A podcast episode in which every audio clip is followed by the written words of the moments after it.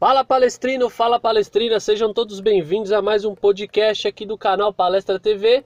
E hoje nós vamos falar sobre o jogo deste final de semana entre Palmeiras e Santos que vai acontecer no estádio do Morumbi domingo agora às 4 horas da tarde. Por que no Morumbi? Porque o estádio do Palmeiras, onde seria o jogo, foi alugado para um outro evento lá. Então, o estádio vai ser usado e o Palmeiras foi para o Morumbi. O Palmeiras que vem de vitória sobre o Atlético Paranaense por 1 a 0 e o Santos também ganhou de 1 a 0 do Sport. o Palmeiras tem 5 pontos no campeonato, é o oitavo colocado, e o Santos tem 7 pontos, é o quinto colocado. O juiz desse jogo é o Vinícius Gonçalves Dias Araújo, aqui de São Paulo, ele que vai aí apitar a nossa, o nosso jogo do final de semana.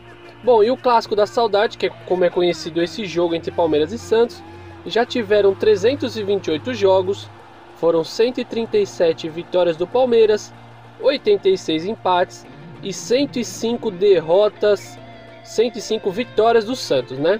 Então foram 557 gols pró Palmeiras e 471 gols pró Santos. Desfalques para esse jogo, Felipe também continua sem jogar, Matias Vinha também continua fora e Luan Silva com a operação também segue fora. A dúvida aí é o Gabriel, Veron, que já está no processo, já já está em campo treinando junto com os, os outros jogadores, porém não se sabe ainda se está pronto para jogar, então fica aí como uma dúvida. E o possível possível time, né, a possível escalação que vai entrar para esse jogo é o Everton no gol, Marcos Rocha na lateral direita, na zaga Luan e Gustavo Gomes e na lateral esquerda Diogo Barbosa. No meio, Patrick de Paula, Bruno Henrique, Gabriel Menino e Lucas Lima e na frente o Rony e o Luiz Adriano fechando aí o time nesse 4-4-2.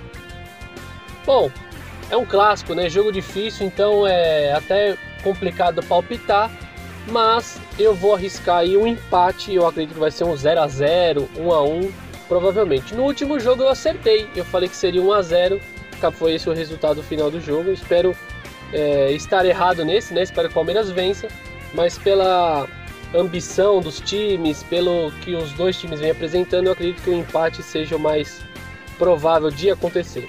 Beleza, rapaziada? É isso aí. Se inscreva aqui no canal do YouTube. Se você está escutando também a gente pelo podcast, encaminha para os seus amigos, compartilha, curte, é, deixa o seu like aí se você puder ajudar. Se inscreve no canal e fique aguardando o próximo pré-jogo que a gente vai passar novas informações para vocês, tá bom? Forte abraço e avante palestra!